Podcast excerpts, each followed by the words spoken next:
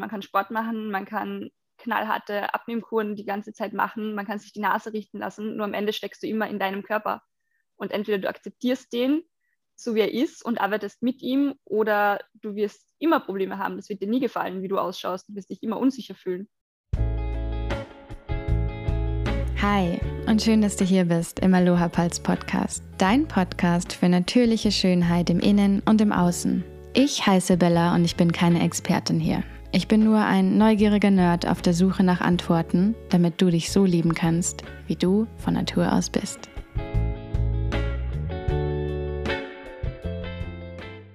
Heute haben wir die Sarah Kampic hier und ich freue mich wahnsinnig, dass du da bist, weil ich glaube, du kannst so viel wertvollen Input geben. Und ja, kurz zu deiner Story. Ähm, du hast ja Ethnologie studiert, du arbeitest momentan als Redakteurin und Content Creator, aber das sind eigentlich gar nicht unbedingt die Sachen, auf die wir so eingehen, sondern auf das, dass du seit 2013 Bodypainting Model bist. Und so habe ich dich auch kennengelernt, als wir uns damals über ähm, Innovationsgeist und so an der LMU kennengelernt haben, hast du mir das erzählt und ich dachte mir so, wow, krass, wer macht denn sowas? Oh mein Gott, ist die mutig, Wahnsinn. Und mittlerweile hast du sogar 2019 den ersten Platz als Model of the Year, also als Bodypainting Model of the Year bekommen, wo ich mir einfach nur dachte, oh mein Gott, wie geil ist das denn? So cool und dir macht das ja so viel Spaß und du blühst da total auf und das ist irgendwie auch so eine, ja, schon mehr als ein Hobby geworden, ne? mittlerweile. Mhm. Und das finde ich wahnsinnig toll. Und auf der anderen Seite initiierst du auch Catcalls of Graz. Ähm, da wirst du uns noch ein bisschen mehr erzählen, was es damit auf sich hat. Und du bist auch Podcasterin und Bloggerin, was ich total cool finde mit dem äh, Podcast Bitter nötig, wo du dich ganz klar für das Thema ähm, Gender-Stereotype und Sexismus einsetzt oder nicht dafür, sondern eigentlich damit aufklärst und ähm, dann den Fokus drauf legst. Und das finde ich wahnsinnig toll und deswegen freue ich mich sehr, dass du heute da bist. Vielen Dank für die tolle Einleitung und danke für die Einladung, dass ich heute, heute sprechen kann und darf. Und ich freue mich voll auf das Gespräch. Wunderbar, das, ach, wir freuen uns einfach. ja. Ja, also wir haben ja heute so dieses Thema, wie kann ich mich in meinem nackten Körper wohlfühlen, alleine und vor anderen, auch eben mit dem Hintergrund, mit diesem Catcalling-Thema und sowas. Und da wird mich einfach interessieren, ähm, wie hast du denn gelernt, dich so als Bodypainting-Model auch wohlzufühlen? Was war denn da so dein Weg hin oder deine Steps dahin und was hast du vielleicht auch so für Gedanken gehabt? Hm, ich glaube, ich habe mich selber einfach ins kalte Wasser geworfen. Also ich habe äh, mit 17 angefangen, selber ein bisschen Body zu painten. Also habe mal einen Kurs gemacht und habe total, war total begeistert davon und habe mir aber dann auch von Anfang an gedacht, ich will das selber auch probieren und habe dann direkt bei den Weltmeisterschaften, die in Kärnten stattfinden, wo ich herkomme ursprünglich, ähm, mich als Model beworben und da einfach mitgemacht quasi. Und dann stehst halt einfach sofort später was quasi nackt da und wirst von Leuten angeschaut. Ähm, im, und da hat das deswegen ganz gut funktioniert, weil ich quasi verkleidet wurde. Also sobald du, sobald du Farbe am Körper spürst, fühlst du dich ein bisschen angezogen. Du weißt, du bist nackt, aber du fühlst dich nicht mehr so. Und dann geht es eigentlich ganz easy. Vor allem, wenn dein Gesicht und alles bedeckt ist, dann hast du das Gefühl, du bist eh jemand anders. Das ist ein bisschen wie Schauspielen eher, finde ich, und weniger wie Modeln. Mhm. Und dann denkt man auch gar nicht mehr so viel drüber nach. Natürlich jetzt einfach so komplett nackt zu sein, ist teilweise wieder, finde ich, wieder ein bisschen anders. Und es war ein längerer Weg, da hinzukommen und da sich voll wohl zu fühlen. Aber allein, glaube ich, durch diese Community auch beim Bodybuilden, durch die ganzen Kreativen, durch die Künstler und KünstlerInnen, wo das einfach so komplett normal ist, dass man jetzt einfach so rumläuft, ähm, hat es mir das, glaube ich, ganz viel gegeben. Und ganz viel auch mit dem Körperbewusstsein gemacht. Mhm. Ist es nicht dann trotzdem am Anfang eine Überwindung, sich wirklich ganz auszuziehen, bevor der erste Pinselstrich anfängt? Also hast du dir dann nicht vielleicht gedacht, oh mein Gott, was mache ich denn hier eigentlich? Ja, absolut. Das, Anfang, das Ausziehen ist das Schlimmste. Äh, tatsächlich, wenn du jetzt wirklich, ähm, also beim Wettbewerb, bei den Weltmeisterschaften eben ist es so, dass du halt einen Startschuss hast, dann fangen alle an, dann siehst du quasi aus und dann fangen alle an zu malen und dann hat man sechs bis acht Stunden, je nach Kategorie, Zeit, um den Körper zu bemalen. Und da am Anfang ist schon komisch, weil du schaust rundherum und das sind alle Leute, sind angezogen, irgendwie so. Und auf einmal stehst nackt da und gerade äh, dich oben, ähm, ja, das T-Shirt auszuziehen, BH auszuziehen, ist schon weird. Und dann dreht man sich halt auch irgendwie immer weg. Meine Künstlerinnen haben es meistens so gemacht, dass sie zuerst die Nippel übermalen und dann hat es für mich original gepasst. Also das war da echt so ein Gefühl, als hättest, Unterhose hast du an, zumindest so ein, ein mhm. Tanga. Und mhm.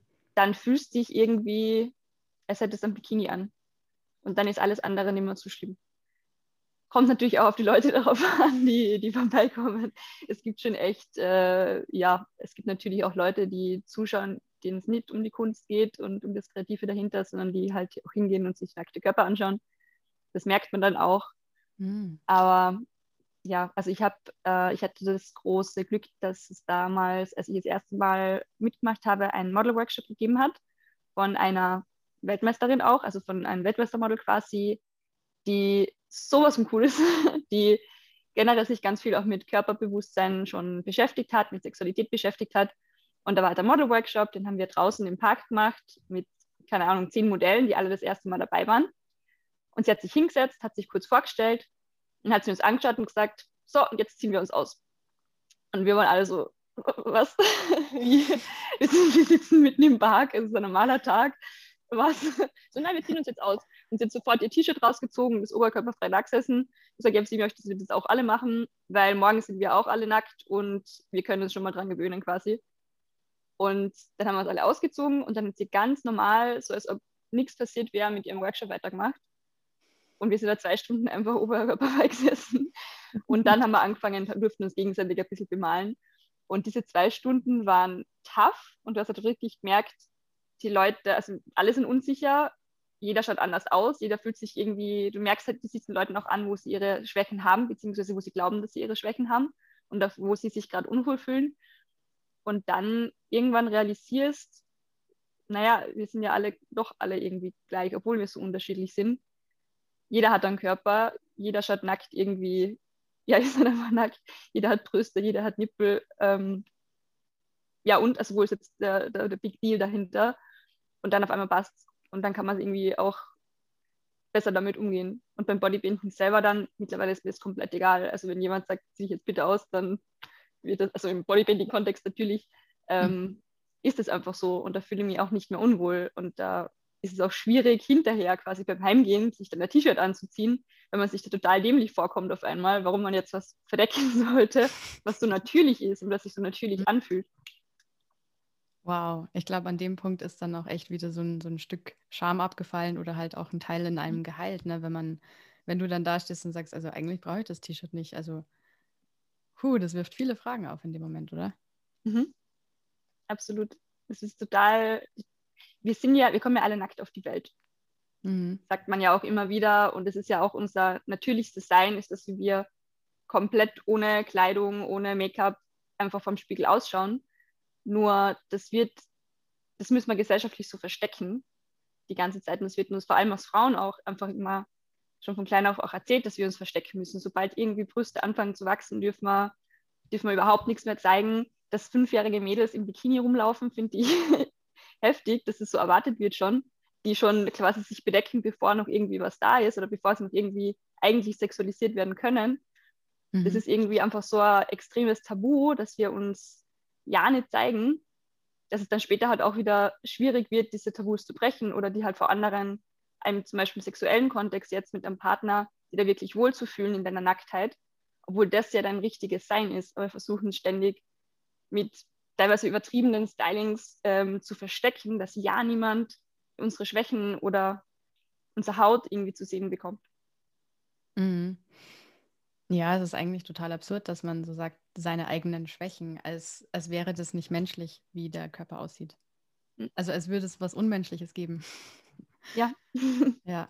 ja, ich fand es auch voll spannend, dass du vorher gesagt hast, ähm, ja, sobald dann die Nippel angemalt sind, fühlt man sich irgendwie wieder angezogen. Das ist alleine mhm. schon also das bringt mich auch sehr zum Nachdenken. So, warum ist es, warum ist es diese Körperstelle? Mhm. Verrückt. Das ist ja auch auf Instagram so lustig, dass Männer, dass Männer ist es bei Männern ist es komplett normal, dass sie oberkörperfrei rumlaufen. In München zum Beispiel, was ja eigentlich so eine konservative Stadt ist, teilweise, ist ganz normal, dass du im Uni, in der Uni-Gegend immer wieder mal einen oberkörperfreien Mann siehst oder im Park ähm, im Sommer. Also es kommt da immer wieder mal einer entgegen. Ähm, Frau im Bikini ist schon heftigst, ganz nackt sowieso nicht. Also oben ohne, das geht auf gar keinen Fall. Und eben auf Social Media, dass ähm, man Frauennippel einfach nicht zeigen darf, aber Männernippel schon. so. Ja. Weiß ich nicht. Das ist sehr absurd und wahrscheinlich wird es einem männlichen Bodypainting-Model auch egal sein, wo der erste Pinselstrich ansetzt, ne? Mhm. Ja. ja, komplett. Was hat das Bodypainting in deiner eigenen Beziehung zu deinem Körper verändert? Weil wahrscheinlich war mhm. es ja vorher ganz anders. Und welche, welche Bereiche merkst du, okay, da, da ist es für mich eigentlich völlig in Ordnung und ich hätte nie gedacht, dass es für mich mal so sein wird? Also ich habe, ähm, was soll ich sagen, ich glaube, ich habe die, die Probleme, die ich mit meinem eigenen Körper habe oder die Unsicherheiten, die sind bei mir relativ spät entstanden. Also ich war als Kind relativ offen. Ich meine, gut, versteckt hast du immer irgendwie so und Nacktheit war was ganz anderes. Nur ich habe die Komplexe, glaube ich, erst bekommen, je später ich geworden bin, also je älter ich geworden bin. Und Bodybuilding hat da gleichzeitig dagegen gearbeitet, indem dass du halt einfach über die Jahre vor allem drauf kommst, okay, du ziehst zum Beispiel die ganze Zeit den Bauch ein ähm, mhm. und beim Bodybuilding versuchst du es teilweise auch, gerade beim Modeln so, weil du weißt ja, du bist jetzt, jeder sieht jetzt wirklich diese eine Mini-Falte, äh, die keiner sehen soll, weil die so hässlich ist, keine Ahnung. Aber du kommst dann relativ schnell drauf, dass es erstens nicht geht, dass du den ganzen Tag im Bauch anziehst und zweitens überhaupt keinen Unterschied. das ist das. Und zweitens keinen Unterschied macht, weil mhm. auf den Fotos sieht, das sieht niemand anders. Das siehst nur du. Erstens nimmt die Farbe viel von der Körperform und andererseits die Unsicherheiten, die du hast, an, an die denken andere gar nicht, weil die sind so mit ihren eigenen Schwächen oder mit eigenen ja, Problemen oder Problemzonen gefühlten äh, beschäftigt, dass die das gar nicht wahrnehmen. Ich glaube, einerseits versteht man irgendwann, dass man halt einfach so ist, wie man ist und dass man das nicht wirklich ändern kann. Man kann Sport machen, man kann knallharte Abnehmkuren die ganze Zeit machen, man kann sich die Nase richten lassen, nur am Ende steckst du immer in deinem Körper. Und entweder du akzeptierst den, so wie er ist, und arbeitest mit ihm, oder du wirst immer Probleme haben. Das wird dir nie gefallen, wie du ausschaust. Du wirst dich immer unsicher fühlen. Und da einfach mal quasi schon einen Schritt weiter zu gehen, zu sagen, ich, stürze mich da jetzt voll rein oder springe ins kalte Wasser oder ich ziehe mir jetzt einfach mal aus und schaue einfach, was kommt. Wenn ich mich selber so akzeptiere, wie ich bin und wenn ich meine Schwächen oder meine gefühlten Schwächen auch einfach anerkenne und sage, ja, das, ich habe halt diese Speckfalte oder ich habe halt Zellulitis, keine Ahnung, das ist halt einfach so und das gehört zu mir, dann kann dir auch jemand anderes nichts mehr anhaben. Und dann kannst du nackt vor jemanden stehen, der kann sagen, i, du hast Zellulitis und du wirst dir denken, ja, okay, ich weiß, stimmt, aber ist ja so. so quasi. Ähm, dann, genau. Und ich beantworte das jetzt eine Frage. Ja, ähm, in etwa. Halbwegs, schon. gell? nee, also ich finde es super spannend, weil es ist, das ist ja auch am Ende eine Entscheidung, sich selbst so zu akzeptieren, wie man ist. Also entweder ich höre halt immer auf das, was ich von den Medien oder von anderen Leuten oder wo auch immer aus der Außenwelt bekomme, so, ah nee, aber setz dich doch mal gerade hin und schau mal hier und deine Bauch und ähm, äh, du musst immer lächeln, was ja auch immer so eine Sache ist ähm, und so weiter. Und du machst da mit und verbiegst dich immer oder du sagst, nee, ich mache das nicht mehr, ich entscheide mich für mich, für die ganze Person, die ich bin. Und der Rest ist mir jetzt erstmal egal, weil ich wähle mich. Und wenn du mich nicht wählst, ist es mir eigentlich egal, weil ich wähle mich ja, also brauche ich keinen zweiten Wähler, der irgendwie da auch noch irgendwie was draufsetzt, weil ich habe nichts, das mir dadurch fehlt. Mhm. Ja, absolut. Ich glaube, das ist ein langer Prozess. Und eben bei mir hat es dann teilweise auch mit Fotoshootings begonnen, dass ich mich viel mehr da reingesteigert habe, wie schaue ich aus und dass ich irgendwie nach dieser Bestätigung auch, nach der Fremdbestätigung gesucht habe. Und andererseits, also ich habe sicher auch magersüchtige Phasen gehabt. Ähm, das kann ich nicht abstreiten, das ist auch einfach so, das gehört auch irgendwo auch dazu, äh, zu mir zumindest. Ähm, ich hatte äh, letztes Jahr beim ersten Lockdown wieder, bin da wieder extrem reingerutscht, dass ich einfach überhaupt nicht zufrieden war und ständig auf mein Essverhalten auch geschaut habe. Und dann ist zum Beispiel auch das Bodypainting wieder kommen im Sommer, das immer so mein Punkt ist. Ich weiß eh, es passt und ich fühle mich sowieso wohl, wenn es dann erst soweit ist, aber da, äh, davor ist halt immer doch dann dieses, boah, keine Ahnung, wird das, wird das passen, wie schaue ich da aus, ist mein Körper fit genug, irgendwie so, was totaler Bullshit ist und was ich ja eigentlich weiß, nur es kommt halt einfach immer wieder, weil man diese Unsicherheiten halt noch in sich trägt. Und letztes Jahr war das auch wieder was ganz extrem, weil auch mit Lockdown, glaube ich, mit dem ganzen Druck einfach äh, psychisch vieles einfach zusammengekommen ist. Und da habe ich auch immer versucht, so irgendwie, ich muss jetzt einfach diese zwei Kilo noch abnehmen, wo ich eh gewusst habe, das macht überhaupt keinen Sinn. Und mein Körper arbeitet mittlerweile schon so gegen mich, dass mir das einfach nicht zulässt, was ganz interessant ist. Das ist jedes Mal, sobald ich einen Gedanken habe, finde ich eigentlich total cool. Sobald irgendwie der Gedanke wieder kommt, so, boah, du solltest ein Kilo abnehmen, blockiert mein Körper voll und das geht einfach nicht. Also das interessiert ihn nicht mehr. Und das finde ich super, dass er da irgendwie das wieder, dass er das dagegen arbeitet, dass man wirklich reinrutschen kann. Und mhm. letztes Jahr war dann so, ich habe mir echt bis zum Schluss so Panik gemacht. Und dann war nur mal eine Woche bis zum Event und dann ist mir Urlaub gefahren, ein paar Tage. Und dann habe ich irgendwie so realisiert, so, okay, das geht sich jetzt irgendwie nicht mehr aus. Also das, was ich, das, was ich erreichen will, das Der Woche. Also das geht sich jetzt nicht. ja, genau. Das, das kriege ich jetzt einfach nicht mehr hin. Ich kann jetzt in der Woche gar nichts essen. Vor allem, mein Körper macht, wie gesagt, der fährt dann sofort auf Sparflamme und dann geht sowieso nichts mehr. Bringt mir das jetzt was? Ich muss das anscheinend einfach akzeptieren. Und dann, durch dieses einfach, dann ist es halt so, ähm, habe ich diese Gedanken noch mehr gekriegt. Und seitdem ist es mir gut gegangen, was total interessant ist. Also ich habe jetzt mittlerweile bis jetzt auch keine solche Phasen mehr bekommen. Normalerweise war das mal so alle paar Monate, aber einfach dieses, es ist doch scheißegal. Es ist so viel Lebensqualität, die du dir da selber dabei nimmst, indem dass du immer versuchst, perfekt zu sein und die so extrem darauf zu konzentrieren, wie dein Körper von anderen wahrgenommen werden könnte. Und dabei nehmen die ihn eh ganz anders wahr, meistens. Oder denken überhaupt, wie gesagt, gar nicht drüber nach, ob du jetzt ein oder zwei Kilo mehr oder weniger hast, weil das eh niemanden auffällt als dir. Das hat echt die Frage sich stellt, ist es das wert?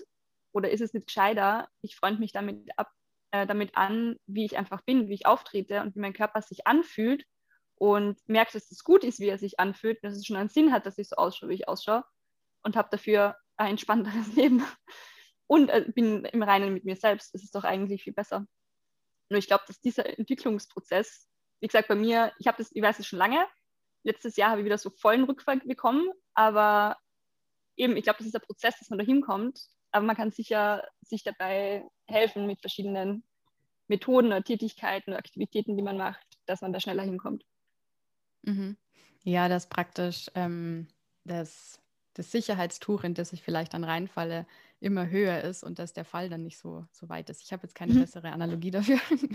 Ich Aber ja, man, man, fängt sich ja selber immer wieder ja. mit, dem, mit, dem, mit den Systemen auf. Ich habe da letztens auch ein cooles YouTube-Video gelesen, dass es nicht um, dass es nicht um Goal-Setting gehen soll, sondern um das, dass du, dass du immer so weit fällst, wie die Systeme, die dich auffangen. Also wenn du weißt, okay, ähm, wenn ich das und das mache oder das in meinem Alltag wieder integriere und so, so ein System habe, dass ich vielleicht immer mich so ernähre und sowas und da sticke ich einfach dazu. Also ich, ich mache da keine Kompromisse, sondern das ist mein, mein Default-Programm so, dann ähm, werde ich nicht tiefer fallen als das. Mhm. Also man kommt dann nicht in irgendeinen komischen Gedankenstrudel oder in depressive Phasen oder sowas rein, weil weil man es einfach schon gelernt hat und weil man Systeme etabliert hat. Und das ist ja auch das, was du gerade sagst. Okay, nee, ähm, ich weiß das jetzt schon besser und ähm, ich habe mich da auffangen können und ich habe wieder eine Entscheidung getroffen und gesagt, nee, das will ich eigentlich nicht. Ah, und dann ist es wieder okay. Mhm. Ja, ich glaube, das ist eines der wichtigsten Sachen, die man für sich überhaupt lernen kann, unabhängig von dem, ob man sich schön fühlt oder whatever, sondern dass man auf sich achtet und eine Umgebung schafft, auch im Inneren, die einen auffangen kann. Gerade in so einer Lockdown-Zeit auch. Ja, vor allem auch dieses durch Social Media geprägte Schönheitsbild, wie du auszusehen hast. Man, wir wissen, dass viele einfach Photoshoppen. Und wir wissen, dass es Posen gibt. Und das kann ich auch, ich, ich weiß, wie ich meinen Körper bewege. Also ich kann das durch die Erfahrung mit dem Bodypainting, generell mit Fotografie auch sagen. Ich weiß, wie ich mich hinstellen muss, damit ich so und so ausschaue. Und ich weiß, wie ich ausschaue, als hätte ich voll die Hourglass-Shape, obwohl ich total gerade eigentlich gebaut bin. Und ich weiß, dass dann Leute wahrscheinlich das sehen und meinen, ich habe wirklich so einen Körper. Und dabei, ja, bewege ich mich nur in die richtige Richtung quasi. Und trotzdem triggert einen das manchmal, wenn man sich auf Social Media über perfekte Körper anschaut und tausende Likes und man hat irgendwie automatisch im Kopf hat, so muss ich ausschauen, weil das ist schön. Also kann alles, was ich bin oder was anders ist, nicht schön sein. Mhm. Nur Schönheit ist eigentlich so was Individuelles und das kann man auch wenn man seinen Partner fragt oder seine Partnerin fragt, ähm, es gibt ja auch einen Grund, warum die einen schön finden. Und es ist sicher nicht, weil man dieser, ja, keine Ahnung, diesen vorgelebten Beauty-Standards entspricht, sondern weil man halt strahlt, weil man irgendwie eine Persönlichkeit hat, weil das, wie man ausschaut und wie man sich gibt, einfach zu einem passt. Und ich würde auch nicht anders ausschauen wollen. Ich ich wollte immer größer sein, weil ich bin nur 1,60. Ähm, und ich wollte immer 1,75 sein oder sowas, damit ich halt irgendwie, keine Ahnung, äh, damit ich modeln kann richtig und so. Und jetzt bin ich im Bodypainting und ich höre von so vielen Künstlern, dass ich die perfekte Größe habe, wenn man bei mir einfach so schnell fertig ist. Die immer sagen so, die, mir, ja. die, mir, extra schreiben so, boah, Sarah, bitte arbeite mit mir. Gerade beim Wettbewerb, ich bin voll, voll beliebt, gerade deswegen, weil ich halt klein bin natürlich. Und weil man sich bei mir teilweise, wenn es hochkommt, eine halbe Stunde, Stunde Arbeit spart. Wow, echt, ist das so also das viel? Ist, ähm, wir, also eine Freundin von mir ist ich glaube eh 1,75 oder so, die hat so endlos lange Beine, bis du die mal angemahlen hast. das, das dauert halt recht und da bin ich halt wirklich schnell fertig so quasi.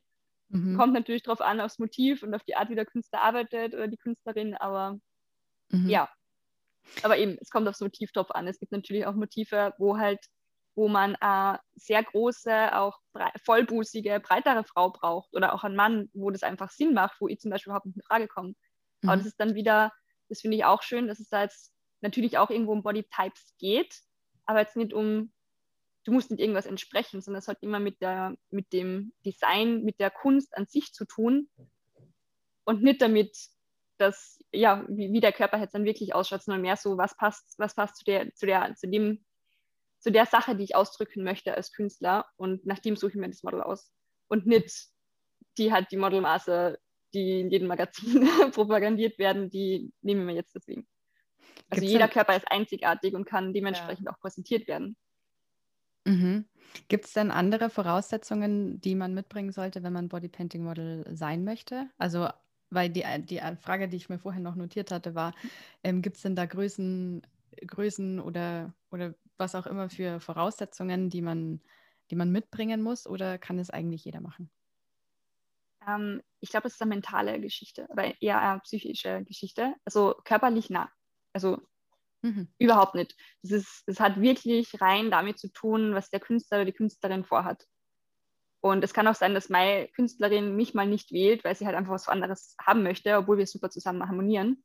Mhm. Genau, also es ist rein, jeder Körper ist eigentlich willkommen, man muss überhaupt nicht schämen, man kann auch einen, wirklich am Bauch haben, man kann schwanger sein, also je nachdem mhm. so, komplett egal. Es geht darum, dass du stehen kannst äh, in den meisten Fällen äh, weil viele, also du solltest ein bisschen flexibel sein, aber ich bin auch steif im Körper, einfach, ich kann lange stehen. Ähm, das ist manchmal nicht schlecht, je nach Künstler, wobei manche auch im Liegen malen, also wie gesagt, das ist wieder so individuell. Was man schon braucht, ist eine gewisse Willensstärke, finde ich. Aber ich finde, das lernt man auch, äh, weil du machst sechs, sieben, acht Stunden eigentlich nichts, außer bemalt zu werden. Und gerade beim Wettbewerbsverhältnis stehst du die meiste Zeit davon. Kannst die ganz minimal nur bewegen und die ganze Zeit kommen Leute vorbei, die dich auch anschauen. Ich finde, der Typ, mich flasht das voll, ich finde, mich motiviert das extrem, wenn immer Leute da sind und zuschauen, mit einem reden oder einfach Fotos machen, das einfach voll cool finden. Also ich saug die Energie da voll auf. Aber ich glaube, da muss man auch der Typ dafür sein. Äh, man darf sich nicht schnell langweilen, glaube ich, weil es kann auch sein, ja. Aber ich habe da mental auch viel gelernt, weil du halt einfach dann auch dadurch merkst, was der Körper eigentlich alles kann. Und du boxst ihn da durch und wenn du einen starken Willen hast, dann schaffst du das auch ohne Probleme, das sieben Stunden zu stehen, ohne dass irgendwas ist, so quasi. Also das muss, muss eher, glaube ich, ich glaube, es geht eher um die ein bisschen Sturheit, das einfach durchzuboxen oder ein bisschen Willensstärke, genau. Mhm. Und ich bin sonst zum Beispiel überhaupt nicht weder diszipliniert noch ähm, sonderlich willensstark oder sonst was, aber das ist so mein Ding wo ich mir selbst dann auch immer beweise, was ich eigentlich alles kann, was mein Kopf kann, vor allem was, meine, was mein Körper auch alles kann. Und das ist ein super cooles Gefühl, dann hinterher nach einem Zwölf-Stunden-Tag, weil vorher wird man angemahlen, dann zieht man Schuhe an, dann geht man zur Jury, das dauert dann auch mit Anstehen und so weiter, dann geht man in die Fotozone, dann geht man auf die Bühne, dann ist vielleicht noch Party oder so und das zieht sich alles so, bis man dann mal in die Dusche kommt, also sind es dann 14 Stunden oder so, und dahinterher ist es immer einfach ein richtig cooles Gefühl, einfach mal gemerkt zu haben, zu was der Körper eigentlich alles in der Lage ist. Dass er das einfach durchsteht und dass er das einfach durchboxt und dass du auch nach etlichen Stunden in High Heels immer noch stehst. Also das, das ist eigentlich, das ist ganz cool. Das ist ein super, super tolles Gefühl und hat mir definitiv viel gegeben. Mhm. Viel Körperbeherrschung auch. Ähm, ich weiß, wie gesagt, wie ich pose ich weiß, wie ich meinen Körper betone, wie ich auch, ist wieder die Frage, ob das wie wichtig das ist, aber ich finde es schon cool, einfach so ein Gespür für den eigenen Körper zu haben, dass ich auch ohne Spiegel weiß, ähm, wie ich mich bewegen muss, damit das und das, damit ich den und das ausdrücken kann. Mhm. Ja, ich glaube, das ist was, wo generell viele sich gar nicht trauen würden, sowas zu machen, weil man, man muss ja natürlich auch so ein bisschen ausprobieren und suchen, wie sehe ich denn oder wie gefalle ich mir am besten. Aber das, glaube ich, kann man schon auch mal für sich selber ausprobieren, indem man sich, also die Zuhörerinnen, meine ich ganz explizit, ähm, wenn, wenn du dich da einfach hinsetzt vor dem Spiegel und mal guckst, okay, wie, wie sehe ich denn aus verschiedenen Blickwinkeln aus? Was macht es denn, wenn ich nur meine Schulter ein bisschen anhebe oder meine Hand anders lege? Wo, wo fühle ich mich denn schön, anstatt dass man immer gleich sagt, na, nee, ich, äh, keine Fotos bitte und sondern einfach so mal in seinen Körper anfängt reinzuspüren und zu gucken, okay, wo, wo bin ich denn da vielleicht und wo sehe ich mich gerne und was sehe ich vielleicht nicht so gerne und warum? Bekannte von mir, die ist Fotografin in Graz, die hat ein Fotoprojekt gemacht, ein ziemlich cooles vor einem Jahr oder so, wo sie ganz random Frauen eingeladen hat, also wirklich egal wer wollte, hat kommen können und hat sie vor dem Spiegel äh, fotografiert. Also quasi die Frau hat sich vor den Spiegel gesetzt, komplett nackt und sie hat von irgendeinem Winkel quasi beides eingefangen. Und wie gesagt, da waren halt ganz viele Frauen dabei, die ja gleich so, boah, aber die, die Falte, das muss verstecken oder da habe ich so eine Narbe und das, das möchte ich nicht zeigen und sie ist auf alles quasi eingegangen. Und hat dann einfach nur geshootet quasi und die haben zum Schluss alle dann doch noch ihre, keine Ahnung, die Hand weggenommen und doch noch ihren Bauch gezeigt oder ihr Narbe, haben sich da hinterher die Fotos abholen können, gesagt, die haben teilweise wirklich geweint, dass sie das einfach richtig, sich richtig schön gefunden haben, vor allem mit ihren Unsicherheiten und vor allem mit den Körperstellen, die ihnen eigentlich nicht so taugen und die sie immer versucht haben zu verstecken oder irgendwie nicht rauszukriegen und haben sich das teilweise auch daheim aufgehängt. Und ich finde es ein wunderschönes Projekt. Also eben einfach mal nackt vor den Spiegel stellen oder einfach mal hinsetzen. Ich mache das ganz gern, dass ich mir einfach, ja, ich, ich schlafe schon mal nackt und dann laufe ich halt quasi nackt durch die Wohnung teilweise und das finde ich schon mal cool, dass du einfach ein bisschen ein Gespür kriegst oder eben tanzen nackt oder Yoga machen, dehnen oder von mir ist in Unterwäsche, wenn man ganz nackt will. Aber es ist schon cool, sich einfach mal zu spüren und einfach mal zu schauen, was eigentlich passiert, wie man jetzt auf allen Winkeln und Ecken vielleicht auch ausschaut. Und ich habe auch gemerkt, lustigerweise in den letzten drei Jahren, meine Körperstruktur, also mein Körper hat sich an sich nicht viel verändert, aber er schaut so viel älter aus, aber auf eine lustige Art. Also ich finde, ich habe einen viel reiferen Körper bekommen. Ich wiege gleich viel wie in den letzten fünf, sechs Jahren, aber ich habe, wenn ich jetzt in den Spiegel schaue, sind meine Hüften viel breiter, was total interessant ist. Also ich habe irgendwie nichts damit zu tun gehabt, glaube ich. ähm, also, ich glaube, das kommt irgendwie vom Alter. Es ist von, ich bin 26, aber trotzdem, also das ist total interessant. Oder auf einmal habe ich, auch wenn ich mich so seitlich stelle, am Rücken sieht man so ein paar ähm, Falten auf der Seite rein, die ich vorher nie gehabt habe, wo ich mir letztens auch gedacht habe, aha, spannend. also so voll gar nicht negativ, sondern einfach voll cool, wie sich das irgendwie alles verändert und was da Neues kommt. Und jetzt hat man quasi, ja, man entdeckt sich auch immer wieder neu oder findet, ja, keine Ahnung, findet Grübchen irgendwo, die man eigentlich noch nie gesehen hat, die eigentlich auch wieder einen ausmachen, total, total schön sind. Also mhm. ja, einfach von Spiegel stellen, glaube ich. Und nicht ja. kritisch, sondern einfach nur schauen, was da passiert. Und jetzt gar nicht so, oh Gott, äh, war für mich unwohl, es ist hässlich oder sonst was, sondern einfach nur mal, nur mal beobachten, was da alles ist und was der Körper alles macht. Mhm. Ja, voll. Oh, das ist so, so hilfreich und es kann auch so viel verändern, wenn man das dann öfters macht, dann passiert sowas, wie du sagst, oh, ich habe mich irgendwie verändert und du nimmst das wahr. Ich meine, natürlich verändern sich unsere Körper eigentlich jeden Tag, aber wir nehmen es nicht wahr, genauso wie wir nicht sehen können, dass ein Baum wächst. Aber mhm. man kann dann doch sehen nach den Jahreszeiten oder vielleicht nach zwei Jahren, oh wow, der Baum sieht ja ganz anders aus und das kann ich, das würde ich mir selber verwehren, und mich selber so nicht sehen können, wenn ich mir nicht mal kurz die Zeit nehme und mich im Spiegel wirklich angucke und nicht nur durch diese Filterbrille, wie du sagst, ah, okay, nee, das mag ich nicht, das mag ich nicht, oh, da muss ich aber noch was korrigieren und sowas, dann kann ich erst rausgehen, sondern einfach mal zu gucken, okay, was, was haben wir denn überhaupt im Spiegel? Was ist da heute los? So. Ja. ja, ja, super spannend. Ich finde es auch total spannend, dieses ganze Thema nochmal ähm, durch eine andere Perspektive zu betrachten, und zwar durch das, ähm, dass ähm, wir als Frauen ja durch eine sehr große Veränderung gehen, wenn wir durch die Pubertät gehen. Also ich kenne das von mir selber noch. Ich war früher, also wir hatten so eine italienische Nachbarin, als ich klein war. Und ich musste immer so einen Feldweg hier raufgehen zu, meinen, ähm, zu meinem Elternhaus hoch. Und die ist mir manchmal entgegengekommen, weil die mittags irgendwie manchmal da unterwegs war. Und dann hat sie mir gemeint, ach ja, dich erkenne ich immer gleich, weil du kommst da mit deinen Steckerlfüßen daher. Und ähm, du bist ja so ein Strich in der Landschaft und ach ja, ähm, da weiß ich immer gleich, wer da kommt, von ganz weit weg. Und in der Pubertät hat sich das komplett geändert. Ich habe voll die Kurven bekommen und war persönlich sehr überfordert damit. Ähm, da kam halt so meine ganze Latino-Wurzeln raus, wo die Deutschen ähm, platten, äh, geraden Körper natürlich auch irgendwie Teil meiner Kindheit waren und nicht mehr Teil meiner Jugend, sondern dann kam das alles und ich habe mich sehr schwer damit getan. Und da hätte ich mir jemanden gewünscht, zum Beispiel so wie du, der dann so sagen kann, hey, schau dich mal im Spiegel an, das ist völlig schön und das, das kann auch total toll sein. Und diese Kurve musst du nicht verstecken und du musst dann nicht irgendwie glauben, du bist schon zu erwachsen oder du bist zu sexuell anziehend, weil das ist ja das, was wir auch generell dann als Thema so ein bisschen haben. Okay, auf einmal sehen uns die Leute anders. Man, mhm. man wird auch anders wahrgenommen. Man ist nicht mehr das kleine Kind, sondern man wird schon weiblicher. Und da finde ich auch diese ganze, ähm, dieses ganze Projekt mit dem Catcalls auf Graz total spannend und würde dich, also so als Übergang zu dem Catcalling-Thema auch einfach mal fragen, ähm, wie würdest du denn Catcalling überhaupt beschreiben oder was ist es? Was hat das denn mit diesem Thema zu tun, das ich gerade so erzählt habe? Und ähm, ja, was hat dich dann am Ende dazu bewegt, diesen Instagram-Account anzufangen? Also Catcalling sind Kommentare, sind Komplimente unter Anführungszeichen, die man von meist fremden Personen empfängt, die aber eigentlich sexualisieren, die einen runterziehen, die einfach unangebracht sind und überhaupt nicht passen. Also Kompliment ist, wenn jemand sagt, hey, du hast schöne Schuhe. Wenn jemand sagt, geiler Arsch, ist das eigentlich kein Kompliment, auch wenn es die Person vielleicht so gemeint hat, weil mich das ab, äh, sofort sexualisiert. Das können auch Pfiffe sein, das können Zurufe sein, alles, was irgendwie eigentlich unangebracht ist. Und ich glaube, gerade als Frauen erfahren wir das sehr häufig und wachsen eben irgendwie auch damit auf. Ich habe als Kind sicher schon, also mein Nachbar zum Beispiel hat immer, ähm, hat immer geschrien, hey Puppe, komm her.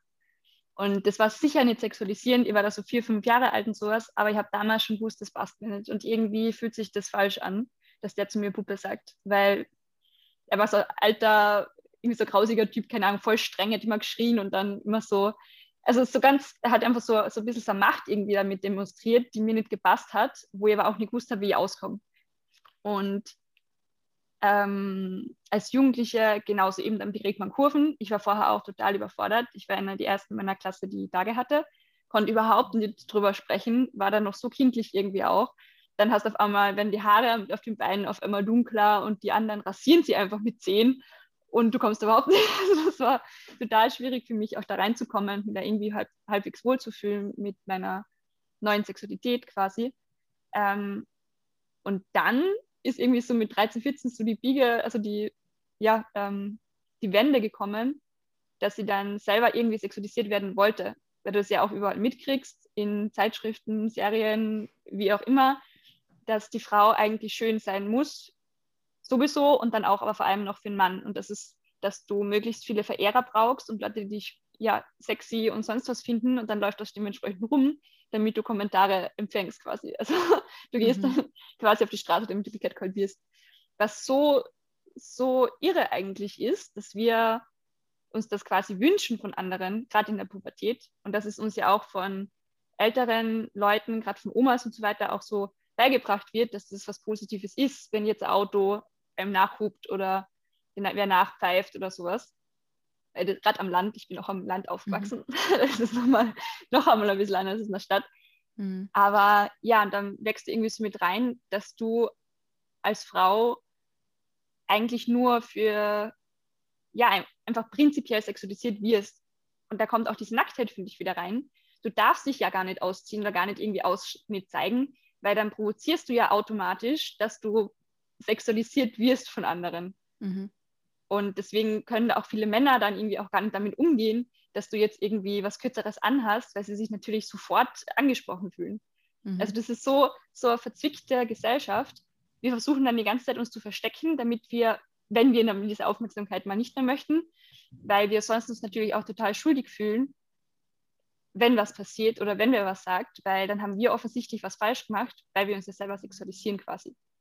Und es ist so verkorkst in der Gesellschaft und es tut so weh, wenn man sich, wenn man darüber nachdenkt und wenn man da mal drinnen lebt und versucht, irgendwie da rauszufinden, wenn man dann wirklich einfach erkennt, mein Körper gehört eigentlich mir und eigentlich bin nur ich diejenige, die sagen darf, wie ich ausschaue und wie mich damit fühle und auch bestimmen darf, was ich anhabe und warum und nicht alle anderen Menschen, die mich großteils gar nicht kennen. Und ja, mir ist recht viel in der Hinsicht passiert und habe das relativ stark auch mitbekommen. Und dann habe ich Catcalls of Graz gegründet. als Initiative quasi dagegen, beziehungsweise um genau diese Thematik auch aufzuklären und den Leuten zu sagen, einerseits, es ist nicht okay, wenn ihr sexualisiert werdet und es ist nicht euer Schuld, wenn es passiert, ihr dürft definitiv drüber sprechen. Anderen geht es genauso, wir müssen wir es halt einfach rausbringen und andererseits auch, bitte sexualisiert niemanden und bitte catcalls niemanden auf der Straße, weil das ist eigentlich kein Kompliment. Und auch wenn man so aufwächst, damit Jungs ja genauso nicht, ähm, sehen bei ihren Onkels oder Vätern oder Kumpels, dass sie Frauen hinterher schreien und nehmen es natürlich auch positiv auf, weil es ist unglaublich lustig erstens. Und zweitens ähm, meinen sie dann auch irgendwie, das ist in Ordnung, so mit Frauen zu reden mhm. und machen es dann. Also sie kommen, ich glaube, wir kommen da alle nicht wirklich raus aus diesem Denken, aber es wird Zeit, um das aufzubrechen, weil eigentlich geht es uns ja allen dabei nicht gut. Ja, ja, auch unbedingt. Ganz lange ausgeholt. Nein, ja. super, super spannend. Vielen Dank für, für das, dass du das gerade alles so geteilt hast. Ich finde, es ist auch so, ähm, ich habe mir so ein paar Sachen aufgeschrieben. Und zwar dieser Moment, wenn man ähm, als Kind aufwächst und ja noch nicht sexualisiert werden kann. Und dann ähm, möchte man es unbedingt. Mhm. Also ich, ich weiß, was du da meinst. Ich habe das relativ ähnlich erlebt und für mich war das fast so ein bisschen, es gibt keine andere Option, außer diese Rolle einzunehmen als Frau, als junge Frau und begehrenswert sein zu müssen. Und man muss sich ja irgendwie so zeigen. Und ähm, es ist super wichtig, dass einen dann die, die Jungs im gleichen Alter total toll finden. Und das ist dann irgendwie fast schon wie so, wie so ein Spiel, das man irgendwie mhm. mitspielt, weil du darfst ja jetzt kein Kind mehr sein, dafür bist du jetzt zu alt, du bist aber noch nicht erwachsen. Also, also machst du das halt, weil irgendwie wird es halt so erwartet und es wird auch in verschiedenen Filmen und so weiter natürlich auch thematisiert. Also die ganze Idee kommt ja meistens nicht von uns selber, sondern die kommt irgendwie so von außen dann zu uns herangetragen und es ist echt absurd zu realisieren, dass wir als Kind noch irgendwie so ein bisschen wie so einen Freifahrtschein haben und dann ab dem Zeitpunkt, wo, an, wo die Brüste anfangen zu wachsen oder wo man weiblicher wird oder wie auch immer, dann hast du so ein bisschen dieses Problem, dass du keine Vorbilder hast. Mhm dass du nicht weißt, an was orientierst du dich. Deine, deine Eltern oder deine Muttergeneration ist da vielleicht auch nochmal ein bisschen anders unterwegs und dann wählt man halt vielleicht was, wo man eigentlich weiß, es macht irgendwie keinen Sinn, aber es macht halt da dann irgendwie übergangsweise eine Zeit lang Sinn. Und es ist auch ein schmaler Grad zu realisieren. Das ist das andere, was du ja auch gesagt hast. Ähm, okay, ich möchte irgendwie ähm, stark und weiblich sein, aber ich möchte auch ein bisschen sexy sein, aber nicht zu viel, weil ich möchte nicht billig und schlampig mhm. daherkommen. Mhm. Schlampe ist ja auch immer so ein Megawort. Ja. und so weiter. Und wo ist denn da der, der mittlere Grad irgendwie? Also wo, wo ist noch der Safe Space, den ich mir da geben kann, wenn ich es jedem recht machen möchte? Und der ist natürlich nicht dann da, wenn ich es jedem recht machen will, sondern wenn ich wenn ich es mir recht machen möchte. Dann fängt es ja an, dass man in eine Sicherheit kommt und dass man sagt, okay, nee, das ist mein Bereich und ich möchte das nicht von dir hören dann, dann kann ich ja klar meine Grenzen setzen und meinen Bereich auch wirklich einnehmen. Aber das, das ist wirklich ein Prozess, auch wie du vorher gesagt hast, auch mit dem, mit dem eigenen Körper, Image und sowas. Und Komplimente sind halt auch nicht immer einfach nur Komplimente. Genau, ja. ich finde es total schwierig, weil eben ich glaube schon, dass ich ein bisschen mir ein Space ausgemacht jetzt habe. Also ich weiß, natürlich darf man auch mal sexy sich fühlen wollen und irgendwie für jemanden anderen sexy sein. Unbedingt. Das ist dann ja. immer so, das ist meine Wahl. Es sollte eine Wahl sein. Prinzipiell, nur weil ich jetzt auf der Straße gehe, bin ich für alle sexy und dürfen alle mich als ja, Sexobjekt auch werten. Das sollte halt einfach nicht sein. Aber wenn ich, ja genau, ja, anderes Thema. Ähm, ich glaube, es ist einerseits wichtig, eben sich selber, was ich auch angefangen habe, ich habe ganz lange nur ganz enge Sachen angehabt. Ich glaube eh auch, als ich dich kennengelernt habe. Ich glaube, oh, ich auch. So, ja. knallenge Jeans. ja, knallenge Jeans. Ähm, ganz, ganz enge Tops, immer extrem viel Ausschnitt, teilweise Push-Up-BH und so Sachen. Und ich hätte mich mhm. niemals getraut, mich ne, mir eine weite Hose anzuziehen. Mhm. Weil, und ich hätte schon, ich habe mir schon gedacht, bei anderen sieht das sieht eigentlich ganz cool aus, es ist eigentlich ganz lässig und es wäre eigentlich voll bequem vor allem. Ja. Aber ähm, einfach die Angst, dann nicht dann nicht mehr schön zu sein für andere quasi oder jetzt nicht mehr, nicht mehr so auf, aufzufallen oder vielleicht sogar negativ aufzufallen, weil wie läuft denn die rum? Das war viel zu groß. Also das, das hat ganz lange gebraucht. Und es mhm. hat mein äh, jetzigen Partner auch gebraucht, in, dem ich irgendwann mal einkaufen war, der da auf so eine Hose drauf los ist, also Mädchenhose, äh, Frauenhose halt, die bis zum Bauchnabel drauf ist und dann eigentlich quasi gerade so runter weggeht mhm. und solche Beine und also so richtig weit. So, cool. wow, die ist so cool, die schaut so super aus. Und ich habe den dann auch angezogen und so, aber irgendwie, ich habe jetzt überhaupt keine Figur mehr. Also, der schaut so cool aus, bitte kauft dir die Hose. also, okay, wenn du meinst. Und dann hat es irgendwie angefangen und ich habe jetzt fast keine engen Hosen mehr an. Also, und wenn, dann will ich es einfach nicht, nicht um sexy auszuschauen, sondern wenn ich mich gerade wohl in der fühle oder es irgendwie so mhm. gerade so ein Top passt oder sowas. Aber ähm, ja, es ist so mal, ich glaube, dir selber einen Space zu geben, ist auch zu akzeptieren. Und wenn ich jetzt das Gefühl habe oder jemand anders spricht mich an, oder sagt jetzt trotzdem was, das irgendwie ihm nichts angeht oder sie nichts angeht, ist es trotzdem immer irgendwie ein Stich, mhm. weil man sich ja dann trotzdem denkt, so, jetzt habe ich mich aber schon mit mir selber abgefunden und habe schon meinen eigenen Weg und habe das schon alles geframed quasi, so wie ich das haben will und trotzdem versucht aber anders einzubringen. Und das ist, tut immer noch weh und ich meine, ich, ich habe mittlerweile, glaube ich, genug Reaktionen im Hinterkopf, äh, wie ich mit sowas umgehe, aber es ist trotzdem immer irgendwie ein Einbruch in meine Privatsphäre, in meine Intimität und meine Sexualität, mhm. die wirklich niemandem was angehen, außer mich und die Leute, die ich reinlasse, ganz bewusst. Und das ist eben das gesellschaftliche Problem, dass wir, dass wir erst aufklären müssen und wo wir noch nicht sind, aber wo wir uns hinentwickeln müssen langsam, dass wir halt einfach respektvoll miteinander umgehen. Weil es ist nicht respektvoll, egal wer ich bin, wenn ich jemanden anderen sage, hey, geile Titten, geiler Arsch oder ähm, dich würde ich ficken bis zum Umfallen oder ähm, du bist sicher gut zu ficken und so Sachen, das, ist, das tut weh. Und es ist einfach unnötig, weil wie, wer ist der andere, dass er das Recht hat, mich jetzt auf die Art zu bewerten oder mhm. so zu sehen? Und abzuwerten, ja. Und abzuwerten vor allem, genau. Und ja, oder eben so, wie du vorher schon gesagt hast, dieses ähm, Lächel doch mal. Hm. Was? Nein, das ist auch so, wie so Eingriff warum muss ich als Frau immer lächeln und immer fröhlich sein? Das ist aber auch was, wo ich mich echt oft ertappe, dass wenn ich mit jemandem im Gespräch bin und ich merke, meine, ich habe so einen extrem neutralen Gesichtsausdruck oder meine Mundwinkel gehen nach unten, dass ich sie wieder hochschiebe so quasi oder dass sie wieder anfangen zu lachen, wo ich mir dann hinterher wieder denke, so, was? Aber na, muss, muss eigentlich nicht ja. sein. Es ist auch so in dem drin. Ja, mit Catcalls auf Graz wollen wir genau solche Sachen einfach ein bisschen aufklären. Also wir, uns kann man quasi, wenn etwas passiert ist oder wenn du auf der Straße gecatcallt worden bist oder halt, ja genau, ähm, kannst du uns diese Geschichte schreiben. Und wir schreiben das Gesagte dann an den Ort des Geschehens auf, innerhalb von Graz halt, und posten es dann auf Instagram mit der anonymisierten Geschichte. Und wir schreiben dann auch immer in ein paar Worten dazu, wie wir zu dieser Geschichte stehen, beziehungsweise ähm, wir werten sie natürlich nicht, aber halt ich versuche ein bisschen zu reflektieren auch, warum das uncool ist, dass das gesagt worden ist, so quasi. Oder warum das nicht passt, auch wenn wir das vielleicht schon oft gehört haben. Mhm. So irgendwie, um auch einerseits halt den Leuten zu erklären, ah ja, stimmt, das, das ist echt nicht okay und das mache ich vielleicht das nächste Mal nimmer. Oder halt auch, dass Leute ermutigt werden, mit ihrer eigenen Geschichte einfach rauszugehen, uns zu schreiben, mit irgendjemand anders drüber zu sprechen und es ein bisschen aufzulockern und aufzuwerten. Weil ich mhm. muss mir auch nicht alles gefallen lassen. so. Mhm. Auch wenn es mit, ja. Ja, und das Catcalls auf Graz gibt es ja auch für andere Städte genauso, ne? Genau, also es ist, ich habe es nicht erfunden, ich habe es nur übernommen quasi. Das kommt ursprünglich aus New York City und hat genau, also es ist komplett das gleiche Prinzip, dass sie auch eine Studentin angefangen hat, einfach ja, Catcalls auf die Straße zu schreiben und dann zu posten.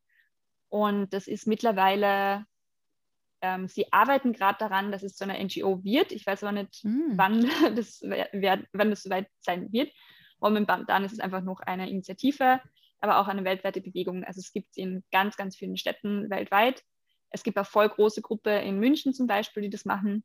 Generell in ganz vielen, Deutschland ist da ganz, also in ganz vielen deutschen Städten, das ist ganz stark verankert. In Wien zum Beispiel, in Klagenfurt, also in Österreich poppt es jetzt auch langsam auf. Ich war, glaube ich, die zweite in Österreich. Mhm. Aber ist eigentlich egal. ja, also wir machen es halt in Graz. Und wir machen es mittlerweile zu dritt. Ähm, jetzt haben sich letztes Jahr noch zwei Mädels gemeldet, die selber auch, also auch vorher mit einem Catcall, dass ihnen das passiert ist und dann war auch, sie würden eigentlich gerne unterstützen und mittlerweile machen wir das zu dritt und es ist, es läuft super gut. Wir sind auch in der Stadt jetzt viel mehr verankert. Also wir versuchen das so nicht nur auf Social Media laufen zu lassen, sondern wirklich auch in der Stadt versuchen, was zu bewirken. Sind wir gut in Kontakt mit der Stadt selber und mit der Politik teilweise und versuchen da überall ein bisschen mitzumischen und uns mit anderen Kooperat also Kooperationen mit anderen Initiativen einzugehen, Vereinen. einfach um das Thema Sexismus, Belästigung, sexuelle Gewalt und leider auch Vergewaltigungen ähm, ja, aufzuklären und da dagegen zu arbeiten quasi. Mhm. Wow, das ist echt eine ganz, ganz tolle Arbeit, die du da oder die ihr da macht. Finde ich super, super cool und auch wahnsinnig wichtig, weil es braucht einfach mehr Bewusstsein dafür. Und ich glaube, wenn es in der ganzen Gesellschaft mehr Bewusstsein gibt und es kein Tabuthema mehr ist, weil immer wenn dann, wenn etwas ein Tabu ist und es ist so im Dunkeln und da wird nicht drüber gesprochen, dann entstehen ja so Sachen und dann entstehen auch ähm, Übergriffe und sowas. Aber mhm. wenn, wenn es diese Dunkelheit nicht gibt und da jeder hingucken kann und darüber spricht und das ähm, in, in der Gesellschaft auch besprochen wird, dann wünsche ich mir oder dann glaube ich auch daran, dass es dann natürlich nicht solche Sachen noch gibt. Ja. ich hoffe auch, das ist die große, große Idee dahinter. ja. ja. Ja, cool. Oh, du hast so viel geteilt. Wir sind jetzt eigentlich schon am Ende der Episode. Aber es waren auch wahnsinnig viele coole, inspirierende ähm, Denkanstöße und auch Übungen und so, die man machen kann. Hast du denn vielleicht jetzt am Ende noch einen, einen Tipp oder möchtest noch irgendwas an die Zuhörer geben, bevor wir diese Episode ganz abschließen, wo du sagst, ah mhm. ah ja, doch, das würde ich eigentlich gerne noch mal sagen oder mitgeben oder vielleicht noch mal betonen? Hm ganz wichtig einfach, glaube ich, dass einem bewusst wird, einerseits, du hast nur einen Körper und du darfst dich mit deinem Körper wohlfühlen. Das tut auf jeden Fall gut das tut dir seelisch auch so gut, wenn du mit dir selber im Reinen bist. Das heißt nicht, dass man keinen Sport mehr machen darf, aber einfach, genau, versuch dich zu akzeptieren, wie du bist. Du hast eigentlich keine Makel, das, ja, das siehst nur du. Ähm, und dein Körper gehört dir. Und niemand anders hat das Recht, den zu bewerten, zu sagen, du bist dick oder du hast Zellulitis oder wie auch immer und auch nicht zu sagen, ähm, deinen Körper auch nicht zu sexualisieren oder dir irgendwie das Recht darauf zu nehmen, selber für deinen Körper zu entscheiden und deinen Körper so zu fühlen, wie er ist und wie du ihn fühlen möchtest. Und probiert Bodybuilding aus. Es ist, es ist wirklich, ist, natürlich, ist jetzt natürlich in der Pandemie ein bisschen schwierig, aber oder kauft euch mal Farben einfach und probiert das selber zu Hause oder mit einer Freundin oder mit einem Partner oder so, euch mal gegenseitig anzumalen, einfach mal zu schauen, was das mit euch tut und was da passiert. Oder mit Fingerfarben zum mhm. Beispiel sich mal einfach anzumalen. Ähm, man kann auch so Körperabdrucke machen, ganz easy, einfach auf eine Leinwand oder auf Papier dann quasi sich drauflegen mit ähm, Fingerfarben einfach. Es ist auf jeden Fall Erlebnis und es tut total gut, mit sich selber einfach ein bisschen besser im Reinen zu sein und sich nackt wohlzufühlen. Wunderbar. Vielen, vielen Dank für deine letzten zusammenfassenden Worte. Ich glaube, das bringt alles nochmal sehr gut auf den Punkt. Und ja, ja, vielen, vielen Dank, liebe Sarah, dass du hier im Podcast warst oder auch jetzt immer noch bist und ähm, deine Gedanken und deinen Weg und ähm, auch deine eigene Geschichte so mit, mit uns geteilt hast, weil ich glaube, das kann sehr viele inspirieren und eigentlich kennen wir doch immer uns also eigentlich erkennen wir uns doch immer selber auch wieder in den Geschichten der anderen. Und deswegen vielen, vielen Dank. Gerne, danke dir fürs Einladen. Und danke auch an dich, dass du bis hierhin zugehört hast. Denn ohne dich würde es diesen Podcast gar nicht geben. Und wenn dir diese Episode gefallen hat, dann vergiss nicht, den Podcast zu abonnieren. Jeden Donnerstag erscheint hier eine neue Folge. Und teile den Podcast auch gerne mit anderen und bewerte ihn auf iTunes, denn so hilfst du mir, den Podcast sichtbarer zu machen, damit noch mehr Menschen da draußen ein erfülltes Leben führen können. Also dann, Aloha und bis zur nächsten Folge.